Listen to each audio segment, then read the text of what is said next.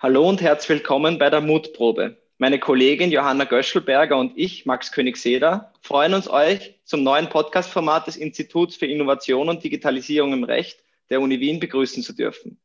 Mit diesem Podcast wollen wir einen Einblick in die Welt der Moot Courts geben. Dabei handelt es sich um simulierte Verhandlungen in verschiedenen juristischen Disziplinen. Herzlich willkommen auch von meiner Seite. Heute sprechen wir gemeinsam mit Elsa gleich über zwei Themen, weil Elsa mehrere Courts organisiert. Zum einen über das Kartellrecht und zum anderen über den Bereich M&A. Und als erster würde ich, da die Runde heute etwas größer ist, gleich mal euch bitten, Daniel und Alexandro, dass ihr euch vielleicht kurz selbst vorstellt und erklärt, was eure Aufgaben bei Elsa sind, beziehungsweise ähm, wie ihr, welche Partner ihr heute hier in das Gespräch mit einbezogen habt und was ähm, quasi eure Aufgabe im Zusammenhang mit den Mood Courts ist. Vielen Dank, auch ein Dankeschön von mir für die, ein für die Einladung. Mein Name ist Daniel Dilmers und ich äh, bin äh, im Vorstand von ELSA Austria tätig als Vice President for Academic Activities. Das heißt, ich kümmere mich grundsätzlich um Mood Courts und um Workshops, primär aber um Mood Courts und äh, ich bin am dritten Abschnitt am Juridikum, also bin selbst Student und jetzt gebe ich das Wort an meinen Kollegen Alexandro weiter. Hallo auch meinerseits und danke für die Einladung. Ich bin Alexandro Caprau. Ich studiere auch am, am Juridikum in Wien, bin auch wie mein Kollege Daniel im dritten Abschnitt und bin im Vorstand von ELSA Austria als Vice President für Seminare und Konferenzen tätig. Zu meinen Aufgaben kommen zum Beispiel die Organisation von Workshops, äh, Podiumsdiskussionen, Vorträge, Seminaren, äh, Law Schools. Äh, und heuer bin ich auch der National Coordinator für die MA Contract Competition von ELSA. Und heute haben wir auch einen Partner, der bei der MEC, also MA äh, Contract Competition abgekürzt, äh, ein Team von Wien betreut, nämlich Binder Größfang. Und wir, da ich den Kartellrechtsmutcode organisiere, haben Magister Lukas Kauerer von der Bundeswettbewerbsbehörde bei uns, da wir den Mutcode aus Kartellrecht gemeinsam mit DORDA und der BWB organisieren. Ja, wir freuen uns sehr, dass wir heute auch ähm, hochkarätige Gäste aus der Praxis haben. Ähm, bei Binder Größwang haben wir Dr. Markus Uitz als Partner im M&A-Team und Magister Moritz Salzgeber. Ja, und der, der Kollege von der Bundeswettbewerbebehörde, äh, Magister Lukas Kavada, wurde bereits vorgestellt. Ähm, herzlich willkommen auch von meiner Seite. Ähm, vielleicht steigen wir gleich ein. Ein Moodcard ist mit sehr viel Arbeitsaufwand verbunden. Warum sollte man eurer Meinung nach daran teilnehmen? Also äh, ich würde sagen, ein Moodcard ähm, sicher viel Zeitaufwand und meiner Meinung nach ist es sehr wichtig, Moodcourse zu machen, vor allem für die Praxiserfahrung und für die, für die Kombination von Theorie und, äh, und Praxis. Man äh, gewinnt sehr viel von Moodcourse und das habe ich auch in den letzten zwei Jahren erwähnt mit, äh, dem International Roman Law Moodcourt Competition von der Universität Wien und letztes Jahr mit der äh, M&A Contract Competition. Also ich schließe mich dem Alexandro Jan durch Moodcourts. Also Moodcourts bieten die einzigartige Chance, noch als Student wirklich Theorie und Praxis miteinander zu verbinden. Ich habe selbst beim Zielrechts-Moodcourt teilgenommen und gleich anschließend im Katarrechts-Moodcourt. Ähm, ich meine, bis wenn man jetzt zum Beispiel noch im Studium sitzt und noch die, The die The alles aus theoretischer Sicht noch lernt, was eine Revision ist oder was wirklich ein Antrag ist, hat man grundsätzlich noch keine Ahnung, bis man so etwas mal schreiben muss. Wenn es auch im simulierten Umfeld ist, lernt man noch wirklich sehr viel und insbesondere diese Verknüpfung ist wirklich sehr ausschlaggebend, damit auch man in Zukunft sehr viel dann irgendwie schon ein Tick mehr weiß als theoretisch noch als, Studi als Studierender. Und warum gibt es ELSA Mood Courts überhaupt, beziehungsweise was ist die Rolle von ELSA generell? Vielleicht wollt ihr das nochmal kurz erklären und das nochmal ganz kurz vorstellen für diejenigen, die das vielleicht noch nicht gehört haben, vielleicht weil sie gerade erst anfangen zu studieren?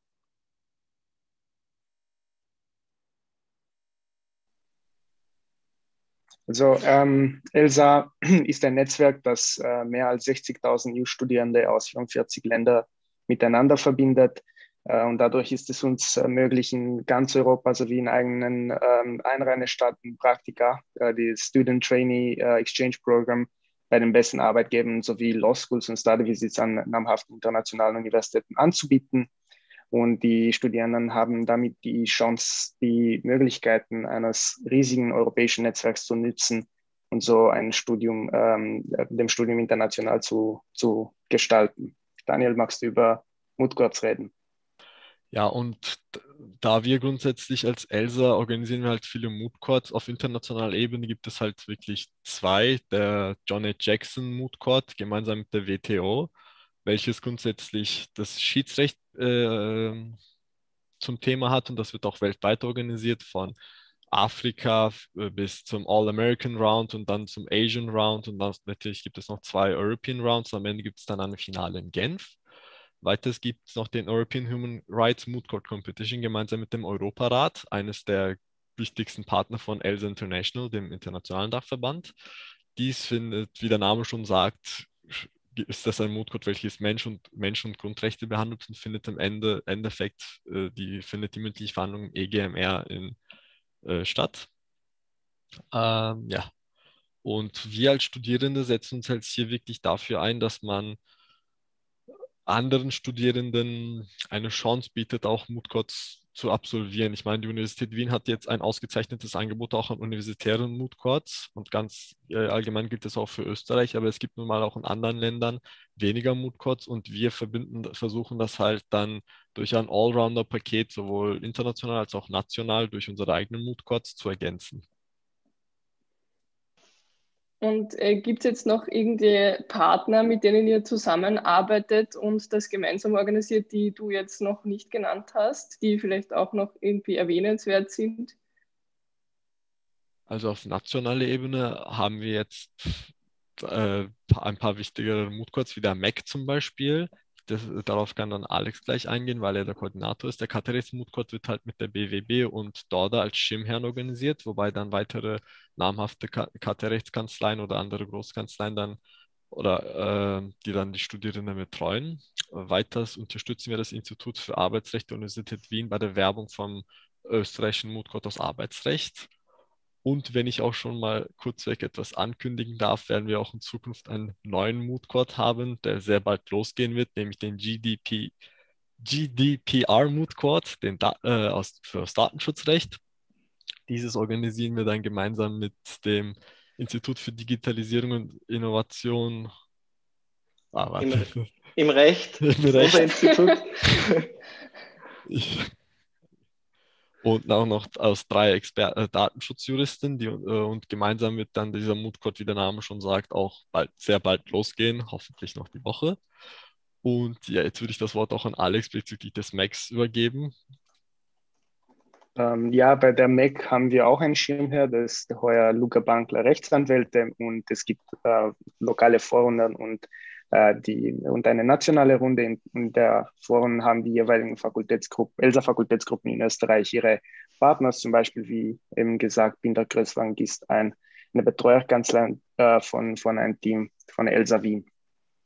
Und es gibt grundsätzlich äh, in der Regel vier Teams pro Fakultätsgruppe mit jeweils vier, vier Betreuerkanzleien. Ja, und ähm, vielleicht noch kurz, ihr habt gesagt, es ein Unterschied zu universitären Mood Courts? Gibt es ECTS-Punkte oder warum sollte ein Studierender daran teilnehmen, an diesen Veranstaltungen?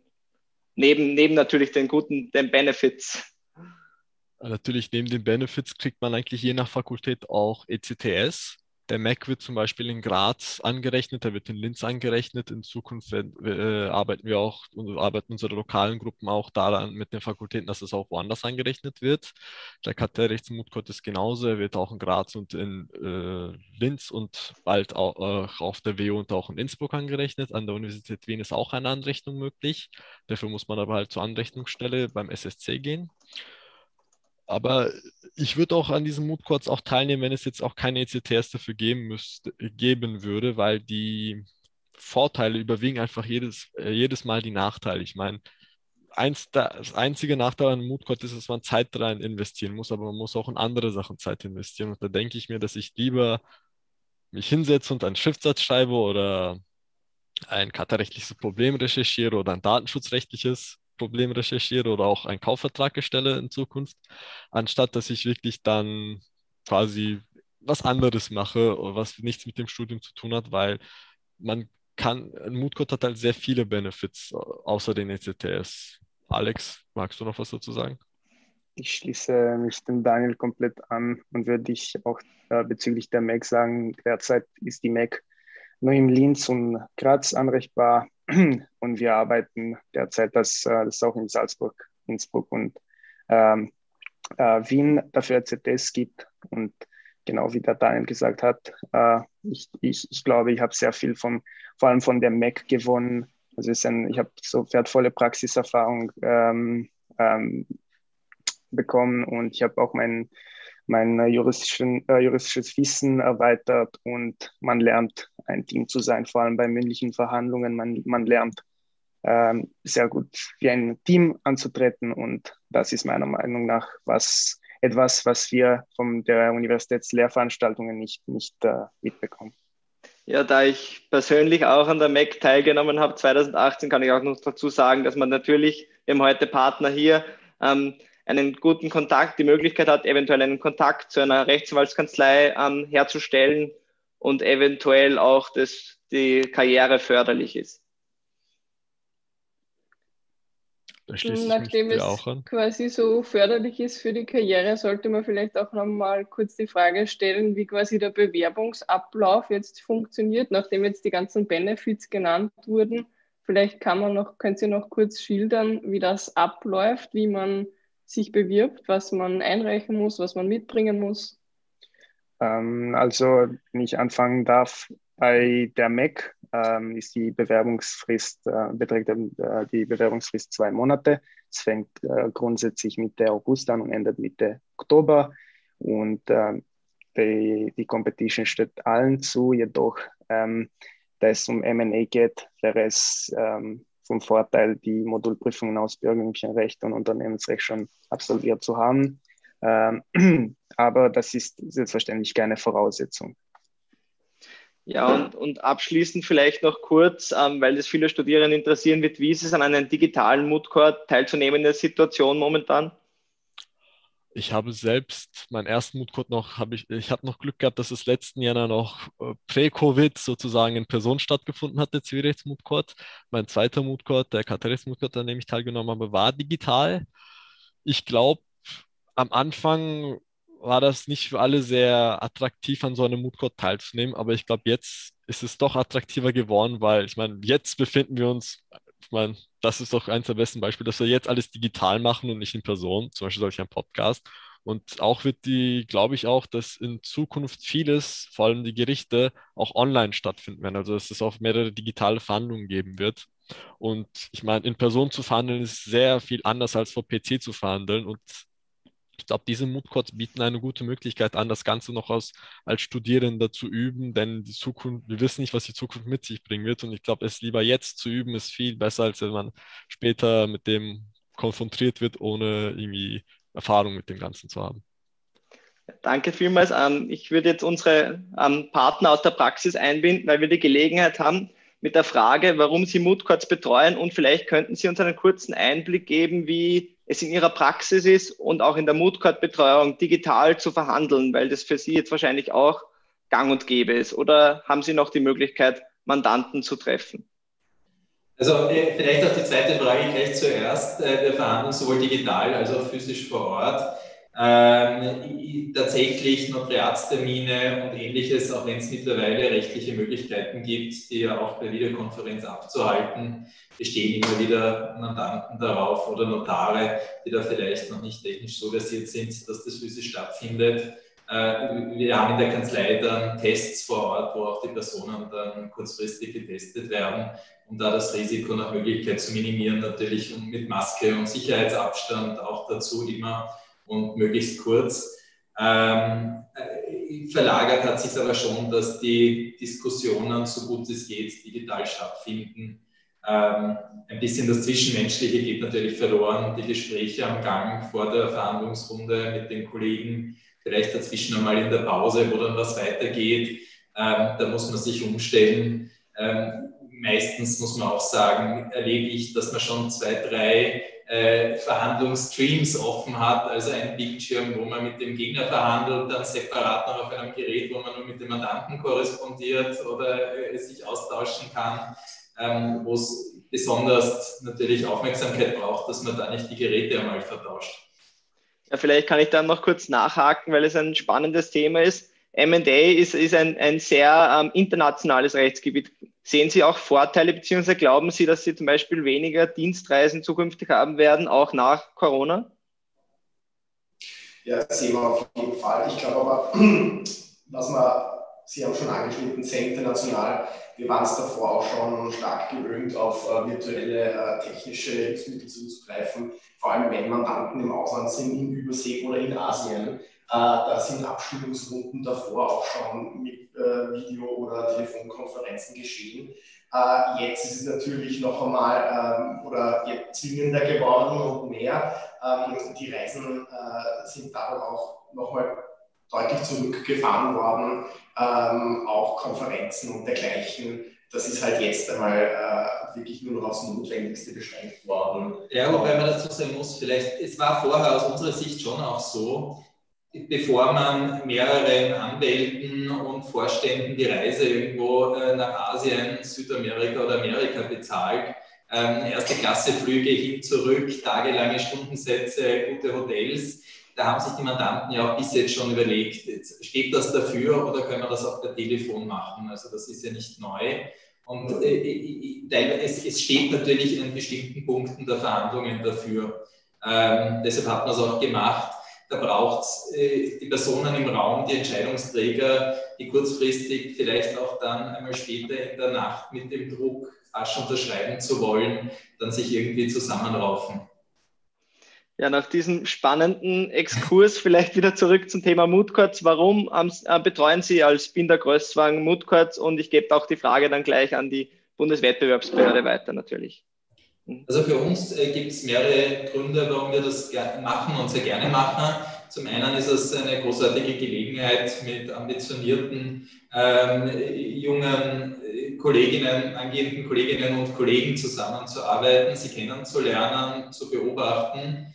Äh, hilft uns auch ein bisschen den Kontakt zur Universität und zur Ausbildung äh, zu halten und äh, dort interessierte Studierende dort abzuholen, wo sie vielleicht nicht weiter wissen, was sind die besten Schritte in ihrer Karriere, wenn sie ein bestimmtes Ziel erreichen wollen. Ist das Ziel, das sie für sich vielleicht vage definiert haben, M&A-Anwalt zu werden, überhaupt ein erstrebenswertes? Äh, auch das hilft ja, das auszuprobieren. Ähm, uns hilft den Studierenden ein realistisches Bild von der Arbeit bei uns zu verschaffen welche Art von Tätigkeit würde denn auf Sie zukommen, wenn Sie als Konzipienten in einer Großkanzlei beginnen? Äh, wie sind die Umgangsformen? Wie, wie schaut es da aus? Wie, also wie ist auch der Prozess der Wissensvermittlung dann in der Kanzlei?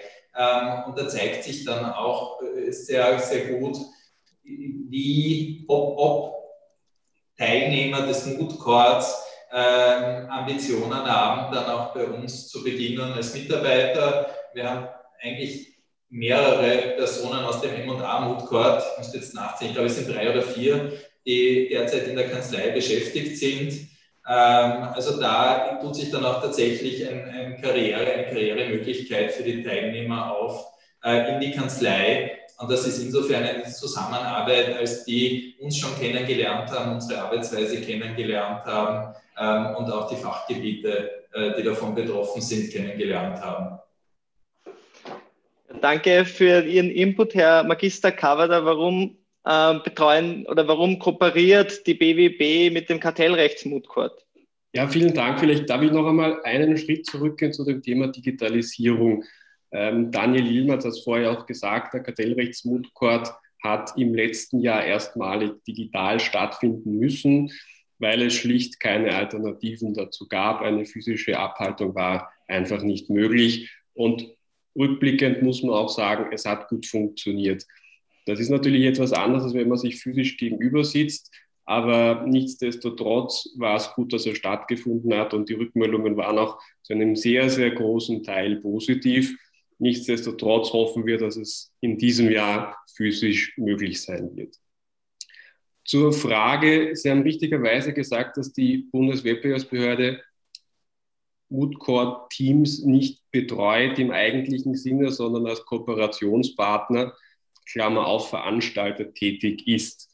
Ich glaube, ich kann die Frage aber in diesem Sinne auch beantworten, warum die Bundeswettbewerbsbehörde das sehr gerne macht und das jetzt auch schon seit vielen Jahren. Zum einen ist es natürlich eine Möglichkeit, ein sehr interessantes Rechtsgebiet Studierenden noch einmal näher zu bringen, vielleicht auch aus einer anderen Brille oder Warte, als man das äh, in Universitätslehrveranstaltungen machen kann. Zum anderen bietet Studierenden auch eine wirklich große Möglichkeit, erste Schritte in Richtung berufliche Zukunft zu machen. Und abschließend vielleicht auch noch eine persönliche Bemerkung, weil ich selber als ehemaliger Teilnehmer davon auch sehr profitiert habe. Ich darf dann anschließen, vielleicht mit einer weiteren Frage, die man auch wieder gut splitten kann, eigentlich in wie war es vorher und wie ist es jetzt digital, nämlich inwiefern unter, und durch welche Mittel unterstützt man denn überhaupt ein Moodcore-Team? Und nachdem das jetzt quasi die von Seiten der BWB ähm, beantwortet wurde, dass sie eben nicht äh, Unterstützer in dem Sinn ist, geht die Frage jetzt eher an Binder Größwang. Ja, ich glaube, äh, das Wichtigste ist äh, einfach für das Team da zu sein, das äh, man betreut und äh, unter dem Stichwort Coaching. Ähm, das wird, glaube ich, bei uns oder zumindest bemühen wir uns da sehr stark, äh, dass äh, so gut es geht, ähm, neben der Mandatsarbeit intensiv durchzuführen. Und am, am in Wahrheit steht und fällt es, dass man natürlich mal das Team kennenlernt. Das ist natürlich virtuell Jetzt, äh, Sie haben schon einleitend gesagt, anders gewesen. Ich hatte, oder wir hatten die Freude, gerade beim letzten äh, Juridikum-Finale wieder das Siegerteam betreuen zu dürfen. Dann nochmal Gratulation an die jungen Kolleginnen und Kollegen. Ähm, und das Witzige war vielleicht äh, gleich einmal der Fakt, das Faktum, dass sich die zum ersten Mal physisch gesehen haben beim Finale selbst.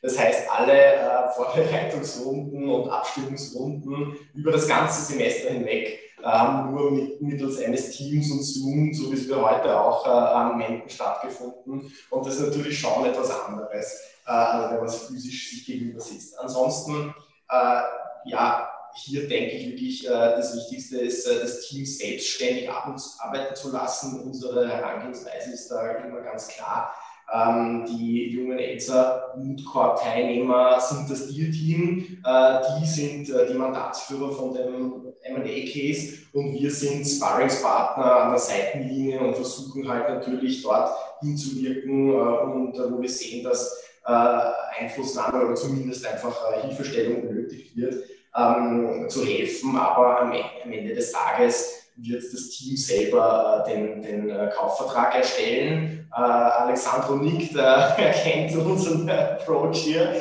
und am Ende des Tages muss das Team selber dann da sitzen und gegen ein anderes, auch tolles, ambitioniertes Team verhandeln.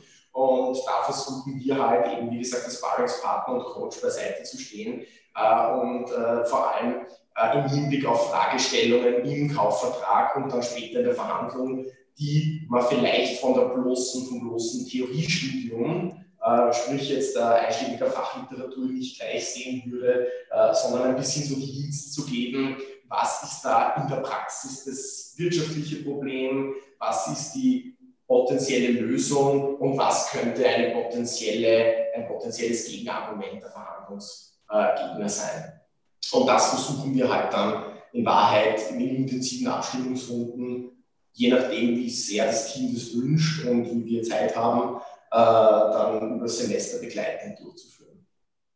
Vielleicht noch eine kurze Folgefrage, weil Sie jetzt gesagt haben, je nachdem, wie viel Zeit und so weiter, das spielt auch in die Richtung. Ähm, wie viel Zeit ist es denn tatsächlich, die Sie quasi mit Coaching verbringen? Also wie läuft sozusagen die Betreuung ab in, in Concreto? Also das hängt ganz vom Team jeweils davon ab. Äh, in der Regel versuchen wir das sehr intensiv zu gestalten, aber wie gesagt, wenn es das Team möchte.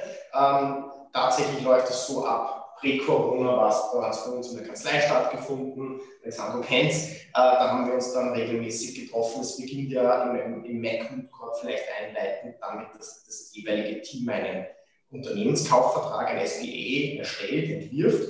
Ähm, da treffen wir uns dann, um den Sachverhalt zu besprechen. Äh, dann treffen wir uns ein weiteres Mal, um den ersten Entwurf zu besprechen. Und dann, je nachdem, wie viel sozusagen Coaching aus unserer oder aus Sicht vom Team notwendig ist. Aber in der Regel sind es schon sicher mehrere Runden. Ich würde mal schätzen, so fünf Runden machen wir meistens äh, vom SBA-Abgabetermin und dann nochmal, so würde ich mal meinen, fünf Runden äh, vor der mündlichen Verhandlung. Ja, einmal die Woche, vielleicht dann kurz vor, vor dem Finale, vielleicht ein, zwei Mal die Woche, wo man sich für zwei Stunden zusammensetzt.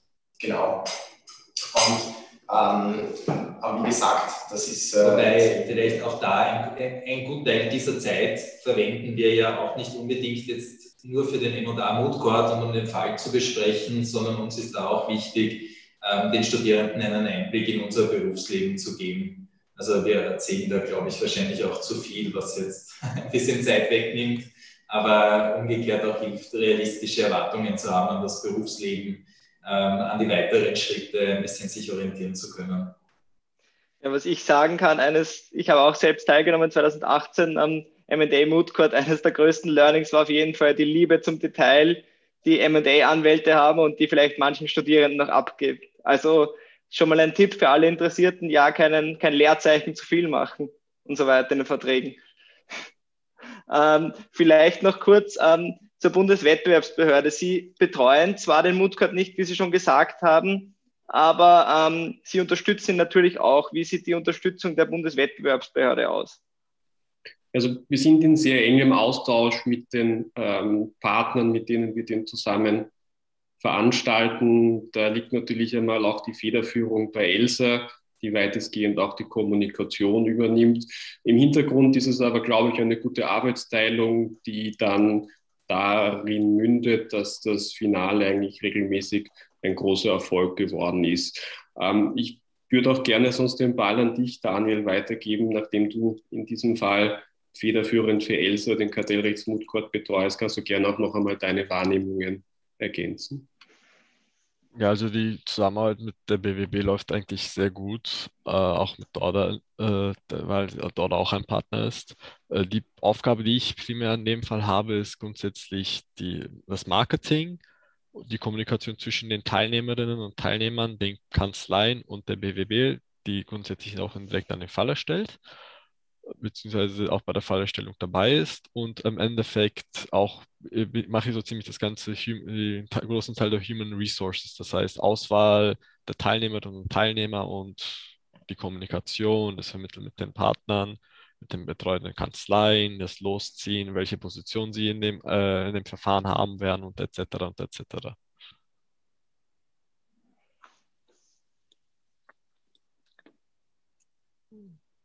Vielleicht äh, darf ich dann jetzt, nachdem wir quasi so die allgemeinen Punkte ein bisschen abgeklärt haben, vielleicht steigen wir jetzt gleich noch inhaltlich ein bisschen näher ein. Für jemanden, der jetzt quasi noch gar keine Ahnung hat, einmal eine kurze Erklärung, worum geht es denn beim M&A Mood Court? Was ist M&A überhaupt? Was macht man da sozusagen für jemanden, der noch keine Vorerfahrung hat und Vielleicht auch in diesem Zusammenhang braucht man Vorerfahrung, um mitzumachen? Also die, ähm, die MA Contract Competition setzt sich aus den Lokalrunden der jeweiligen lokalen Universitäten und dem österreichweiten Bundesfinale zusammen. Es gibt zwei Phasen, eine schriftliche und eine mündliche. Äh, in der schriftlichen Phase wird das Team äh, 1, das ist in der Regel ein Käuferteam. Also es gibt äh, sowohl Käuferteams als auch Verkäuferteams, selbstverständlich. Und ähm, das Team 1 wird beauftragt, ein Share Purchase Agreement, ein SPH, ähm, zu einem vom äh, Schirmherrn äh, erstellten Fall auszuarbeiten, nach der Übermittlung der SPA durch den Team 1 an Team 2, in der Regel Verkäufer und den betreuenden Kanzleien ist es Aufgabe von Team 2, entsprechende Markups zu verfassen diese fristgerecht äh, dem Team 1 und den Betreuern Kanzleien zukommen zu lassen. Und in der mündlichen äh, Phase wird von den Teilnehmern nicht nur erwartet, ähm, ihre Standpunkte von einer ausgewählten Jury darzulegen, sondern auch miteinander zu diskutieren und auf die Gegenseite einzugehen. Also fokussiert hier insbesondere auch auf die zu verhandelnden Klauseln, die ebenfalls vom Schirmherr vorgegeben werden, gelegt. Und wie eben an, ähm, angeführt, der Schirmherr äh, dieses Jahr ist ähm, Luca Bankler, Rechtsanwälte und zum Thema M&A-Vorkenntnisse. Ich würde sagen, ähm, letztes Jahr hatte ich nur die Prüfungen aus Zivilrecht und Unternehmensrecht und ähm, die bei, äh, vor allem bei der Prüfung aus Unternehmensrecht ähm, ist M&A äh, leider kein Fokus. Also sicher hatte ich am Anfang nicht so viel Ahnung, wie man einen Vertrag generell erstellt und, äh, und wie, wie, wie detailliert äh, das sein soll, wie die Kollegen früher auch gesagt haben. Und ähm, deshalb meine ich auch, dass ähm, äh, die, ähm, ähm, die, die Betreuung letztes Jahr sehr, sehr, sehr gut war. Äh, und ich habe sehr viel gelernt. Nicht nur Formalitäten, aber auch Inhaltliches. Also das hilft selbstverständlich auch. Deshalb habe ich auch früher gesagt, ich würde nicht sagen, dass Unternehmensrecht an sich sehr, sehr, also eine Voraussetzung sein sollte, weil man das ähm, mittels den wochentlichen Treffen ähm, auch äh, mitbekommt, wie den Vertrag ausschauen soll, welche Klauseln da drin stehen, äh, Formatierung auch. Und ähm, ja, das war von mir zum, zum, zum MA. Möchte dazu vielleicht auf Seite von Binder Größung noch jemand ergänzen? Ja, gerne. Also ähm, vollkommen einverstanden Alexandro, ich denke, dass vielleicht schon natürlich es ein Vorteil ist, wenn man Zivilrecht und äh, Unternehmensrecht die Prüfungen schon abgeschlossen hat, wie äh, das glaube ich auch empfiehlt. Allerdings ist es halt sehr individuell natürlich, ähm, wie weit jeder Student oder jede Studentin sich da hineintigern will. Ja. Äh, es wird ja mehrfach, wurde, ist es schon gefallen, und das kann ich nur noch mal betonen, es ist sehr zeitintensiv, einen Moodcore zu machen im MA. Äh, und äh, allerdings ist der Lerneffekt und die Lernkurve sehr hoch. Wir sehen das jedes Mal wieder und es ist immer echt eine Freude, vor allem die größte Freude, wenn man sieht, es sind drei junge Studenten, die dann äh, in vielen Fällen sich zuvor nicht kennen und am Ende des Tages ein super Team und in vielen Fällen, die wir jetzt begleitet haben, die meisten schon fünf, ähm, auch Freunde geworden sind und danach noch Kontakt halten und auch teilweise Arbeitskollegen und Kollegen in den Stockwerken hier in der Kanzlei. Ähm, hier an der Uni ist im Lehrplan jetzt, wie du auch schon gesagt hast, M&A, das ist kein Fach an sich, ja, es ist, in, es ist eine Querschnittsmaterie ähm, das wird so nicht gelehrt in einer Dichte und kann es auch gar nicht, kann nicht der Anspruch von einer äh, klassischen juristischen Fakultät sein. Allerdings, was man auf gar keinen Fall lernt, und das finde ich, ganz toll, ähm, ist das Drafting. Und mit Drafting hat man ähm, an der Uni noch wenig, zumindest M&A, äh, SBA-Drafting, wenig Berührungspunkte. Und das ist eine tolle Möglichkeit. Ähm, es wurden hier auch schon die Formatthemen angeschnitten etc. Und Daniel, du hast auch kurz vorher angesprochen. Ähm, ich glaube, jeder, jeder Aspekt den man hier neben dem Studium ähm, aufsaugen kann und lernen kann, wie in der Praxis in einem M&A-Team gearbeitet wird und was das tatsächliche, äh, die tatsächliche Arbeit ist, ähm, ist hier ein wertvoller Punkt. Und das äh, fängt an, nicht nur mit der Formatierung allein, auch jetzt ein Meeting über Zoom, wie man das moderiert, wie man das hält, wie man sich äh, einen Videocall, eine Abstimmungsrunde strukturiert, gedanklich, welche Punkte man bespricht. Und bei all dieser Fülle äh, von administrativen To-Dos äh, auch noch juristisch überlegt und äh, wie kann ich das Ziel meines fiktiven Mandanten in der Mac Challenge bestmöglich in einen Vertrag gießen. Und könnten Sie uns vielleicht noch ein bisschen einen genaueren Einblick in Ihre berufliche Praxis geben? Wie ist die Arbeit in einer MA-Abteilung? Ist es abwechslungsreich oder sind viele Transaktionen ähnlich? und quasi es gibt schon vorgefertigte Verträge, die dann nur mehr abgeändert werden. Wie sieht das aus? Äh, naja, es ist irgendwo eine Mischung. Äh, ich glaube, wahrscheinlich kann man es vielleicht sogar ein bisschen mit einem Schachspiel vergleichen, wo man immer 64 Felder und jeder 16 Figuren hat und trotzdem ist jedes Schachspiel ganz anders und interessant. Ähm, und ähnlich ist es auch bei, bei einem Immobilienkaufvertrag. Selbst wenn man mit einem Mustervertrag beginnt, auf der einen Seite die Antwort vom Gegner, die Besonderheiten, die dazukommen, vom Gegner sage ich jetzt schon aus dem Schachspiel, vom Verhandlungspartner, äh, führen dann irgendwo zu Konstellationen, die man noch nie gesehen hat, Argumente, die man austauscht, zu Punkten, die man so noch nicht gehört hat, ähm, Details, die sich irgendwo ändern. Also da ist selbst in den Fällen, in diesen, ich würde jetzt sagen, wohl auf 15 Fällen von Unternehmenskäufen, die es sicher gibt, ist trotzdem ist es tatsächlich nie gleich. Auch wenn der Vertrag ähnlich ausschaut, je tiefer man eintaucht in die Materie, desto, ähm, das wird desto aufregender werden die kleinen Abweichungen. Soll jetzt nicht abschrecken, aber desto mehr versteht man, wie viel denn auch an kleinen Abweichungen hängen kann, wie wichtig es ist, dort das Augenmerk in Vertragsverhandlungen zu legen. Desto lockerer wird man vielleicht bei anderen Punkten mit der Erfahrung, wo man sich am Anfang verbeißt.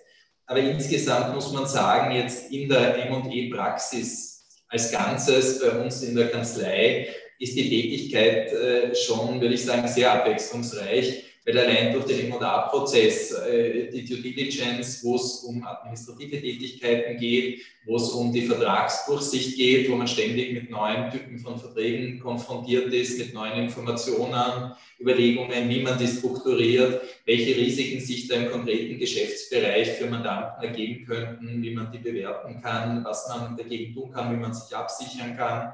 Ähm, dann die Herausforderung in der Vertragsgestaltung, die technischer Natur auf der einen Seite ist, ähm, wie fasse ich dieses ganze, äh, diese ganzen Mechanismen in Worte, wie bringe ich das, was wirtschaftlich gewollt ist, zu Papier, das wirtschaftliche Verständnis, das da notwendig ist, dann die Verhandlungssituationen, die wieder eine ganz eigene Dynamik haben, einen ganz eigenen Reiz in der Tätigkeit, bis hin zu Unterschriftsterminen, die man entsprechend vorbereiten muss wo man zeitnah ein, ein, wirklich sauberes Ergebnis präsentieren muss, schauen muss, auch wieder administrativ, dass der Notar rechtzeitig da ist, die Vollmachten da sind, die Verträge ausgedruckt fertig sind in ausreichender Anzahl. Äh, das klingt so banal, ist aber natürlich in der Praxis immer wieder eine Herausforderung. Dann die, die Tätigkeit bis zum Closing, ob das die Erlangung zusammenschlussrechtlicher Freigaben ist, anderer Genehmigungen, äh, wie äh, außenwirtschaftliche Kontrollgesetze, die da neue Zwänge auferlegen für potenzielle Käufer. Äh, und da kommt dann dazu natürlich, dass unsere Mandanten, wie auch bei, bei Mitbewerbern natürlich, international ausgerichtet sind, wo kulturelle Aspekte eine Rolle spielen. mit chinesischen Mandanten verläuft eine Transaktion ganz anders wie mit arabischen Mandanten. dort funktioniert es wieder ganz anders wie mit einem Londoner Private Equity Haus. Ähm, also das macht das Ganze abwechslungsreich ähm, und die Tätigkeit geht in Wirklichkeit auch weit über das hinaus. Also ob das dann Gesellschaftsgründung ist, also weiter ins Gesellschaftsrecht hinein, äh, ob das Tätigkeiten sind, die im Zusammenhang steht mit, mit den Verträgen, also allein die Koordination von, äh, wenn Mietverträge zu ändern sind zwischen Signing und Closing, Arbeitsverträge neu aufzusetzen sind, äh, Dienstleistungsverträge, Service Level Agreements abzuschließen. Ähm, da gibt es natürlich unzählige Rechtsgebiete, die man da tangiert, in die man einen Überblick bekommen muss, um da auch durch die Spezialteams das, den richtigen Input zu bekommen. Ähm, wodurch das Ganze aus meiner Sicht schon, weil es eine Querschnittsmaterie ist, äh, sich eine, eine herausfordernde und jeden Tag herausfordernde Tätigkeit darstellt. Vielleicht da noch ein eine, du äh, vor allem auch ähm, ganz allgemein einmal äh, hängt es auch oder wird sehr abwechslungsreich gemessen an den verschiedenen Sektoren oder Bereichen, aus denen die Mandanten kommen und vor allem auch äh, gemessen am jeweiligen Target, an den Zielunternehmen, das dann tatsächlich erworben, verkauft äh, oder dergleichen wird. Und da geben sich auch immer wieder neue Konstellationen. Wenn ein Finanzinvestor, ein Private Equity Sponsor äh, ein Unternehmen kauft, hat der andere strategische äh, ähm, Schlussrichtungen als ein ähm, strategischer Investor, eben zum Beispiel ein Automobilhersteller, der versucht, einen Automobilzulieferer zu erwerben. Ähm, und gerade aus diesen Konstellationen heraus wird es nie langweilig, weil man eben oftmals da versucht, auch sehr gegenläufige Interessen und ähm, äh, an einem Tisch im Verein und dann am Ende des Tages in einem Vertrag unter Dach und Fach zu bringen. Und äh, wir beraten da eben in, äh, ganz vielen verschiedenen Sektoren und äh, das macht es auch wieder spannend. Ein Stichwort, das Sie auch genannt haben, ähm, die Due Diligence hat sich da bei Ihnen, wie läuft das bei Ihnen ab? Verwenden Sie KI-Tools? Gibt es da ähm, Neuerungen, Stichwort Legal Tech, um dieses Passwort sozusagen auch noch mit einzubringen? Ja, also wir haben natürlich einen Überblick über die Legal Tech Tools, die am Markt verfügbar sind. Wir setzen die teilweise ein, wo es Sinn macht. Man muss dazu sagen, diese Datenmenge ähm, tatsächlich zu haben, das ist in, in seltenen Fällen der Fall, dass der Einsatz da tatsächlich notwendig ist aus unserer Praxis. Auch da oftmals Transaktionen passieren unter großem Zeitdruck, wo man sich Red Flags anschauen muss. Also vielleicht auch nur stichprobenartig aus einem größeren Konvolut gleich lagernde Fälle, das er raussucht, wo Mandanten auch nicht bereit sind, da den Einsatz von Legal Tech in diesem Bereich zu zahlen. Ähm, kommt vor, ist aber nicht die Tagesordnung, passiert immer wieder natürlich. Was wir auf der anderen Seite machen, ist Legal Tech in anderen Bereichen verstärkt einzusetzen, ob das die Automatisierung in der Vertragsgestaltung ist, ähm, in, in langweiligeren Prozessen, die Legal Tech bei Administrativprozessen.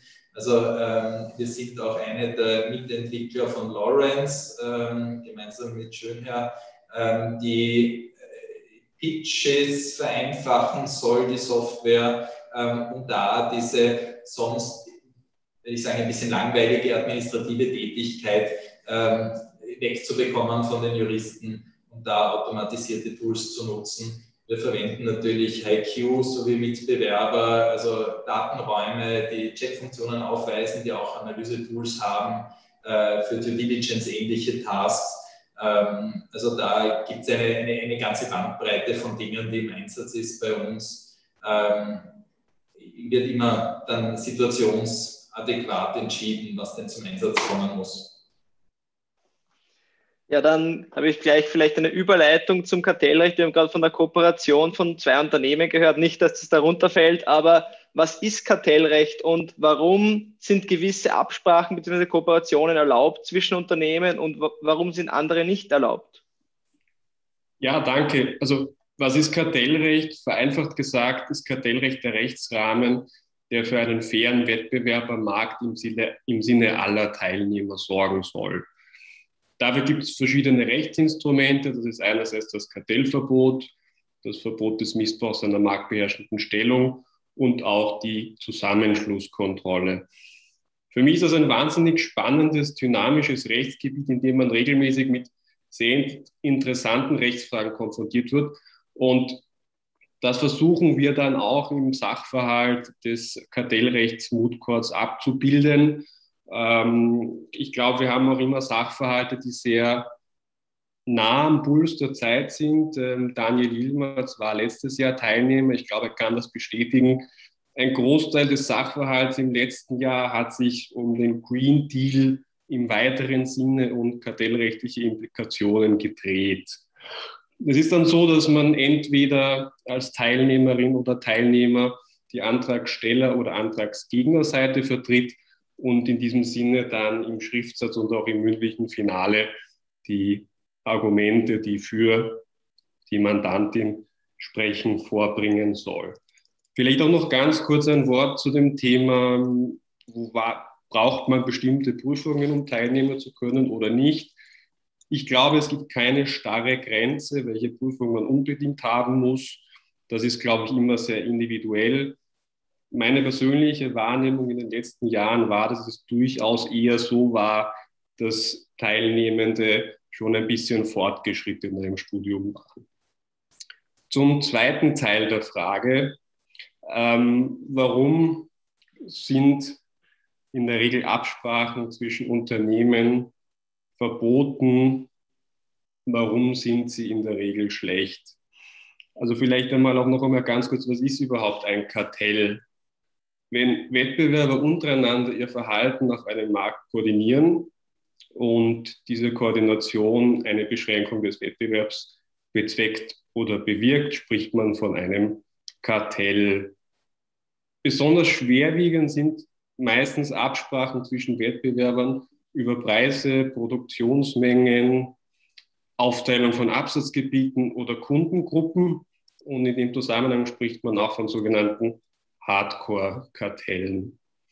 Jetzt ist es so, dass Kartellrechtlich, äh, Kartellrechtsabsprachen regelmäßig zu überhöhten Preisen, gleichzeitig zu sinkender Produktqualität führen.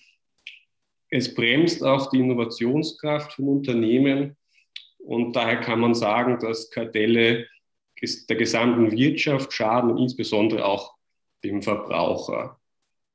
Wie die Frage ja auch schon ein bisschen impliziert hat, gibt es unter bestimmten Voraussetzungen wettbewerbsbeschränkende Vereinbarungen, die vom Kartellverbot befreit sein können. Dazu sind aber bestimmte Voraussetzungen notwendig, unter anderem, dass die Vereinbarung die Warenerzeugung oder Verteilung verbessert oder den technischen oder wirtschaftlichen Fortschritt fördert und dem Verbraucher der dadurch entstandene Gewinn angemessen auch zuteil wird. Das sind sogenannte Einzelfreistellungen. Es gibt auch auf europäischer Ebene noch sogenannte Gruppenfreistellungsverordnungen. Was versteht man darunter? Da werden Gruppen von Vereinbarungen unter bestimmten Voraussetzungen auch vom Kartellverbot ausgenommen. So, das gibt es ganz konkret zum Beispiel im Bereich Forschung und Entwicklung.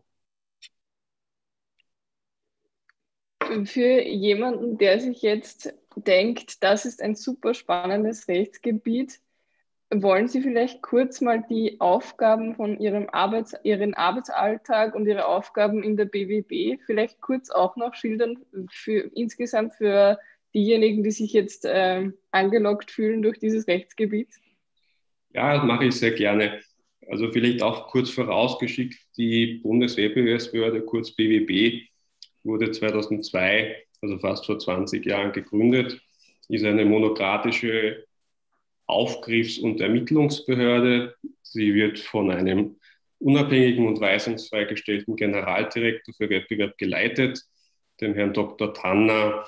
Und was sind die Ziele und Aufgaben der Bundeswettbewerbsbehörde? Sie möchte mal zum einen sicherstellen, dass funktionierender Wettbewerb in Österreich herrscht, Wettbewerbsverzerrungen und Beschränkungen beseitigen, Zusammenschlusskontrolle, das habe ich vorher auch schon erwähnt, und auch ein wichtiger Punkt ist Information und Prävention. Die wesentlichen Grundlagen sind die Kartellregeln, die national zumindest im Kartell- und Wettbewerbsgesetz festgehalten sind. Und auch auf europäischer Ebene gibt es entsprechende Wettbewerbsregeln. Ja, ich glaube, dass das Kartellrecht insgesamt schon heute einen großen Stellenwert hat und die Bedeutung weiter zunimmt. Deswegen sehe ich da auch in beruflicher Hinsicht ein sehr breites Feld, das, glaube ich, auch weiter wachsen wird, in Österreich auch darüber hinaus. Und deswegen, wer sich dafür interessiert, sollte sich auf jeden Fall in diese Richtung auch weiterentwickeln. Dafür ist der Moodcode ein guter Anknüpfungspunkt. Wie schaut meine tägliche Arbeit aus? Äh, ich persönlich bin ähm, Referent in der Prozessabteilung und in der Stabsstelle. Also Prozessabteilung bedeutet, dass ich äh, in einer Abteilung bin, die dann Kartellrechtsfälle auch vor Gericht vertritt. Ich tue mich schwer, einen, einen wirklich typischen Arbeitstag zu beschreiben, weil es immer sehr abwechslungsreich ist. Jeder Fall ist anders. Es ist auch wie vorhin das auch schon erwähnt wurde, ist im Zusammenhang mit ME auch so ein bisschen eine Cross-Border-Materie, weil natürlich viele wirtschaftliche Aspekte hineinspielen. Aber ich glaube, das macht wahrscheinlich auch den großen Reiz aus.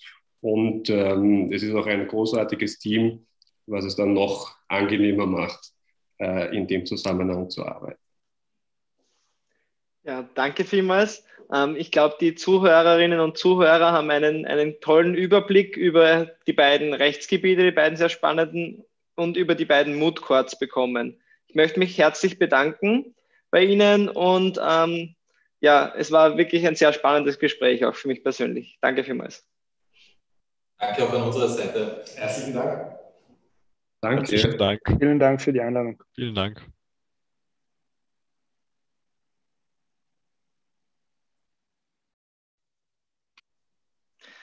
Okay, der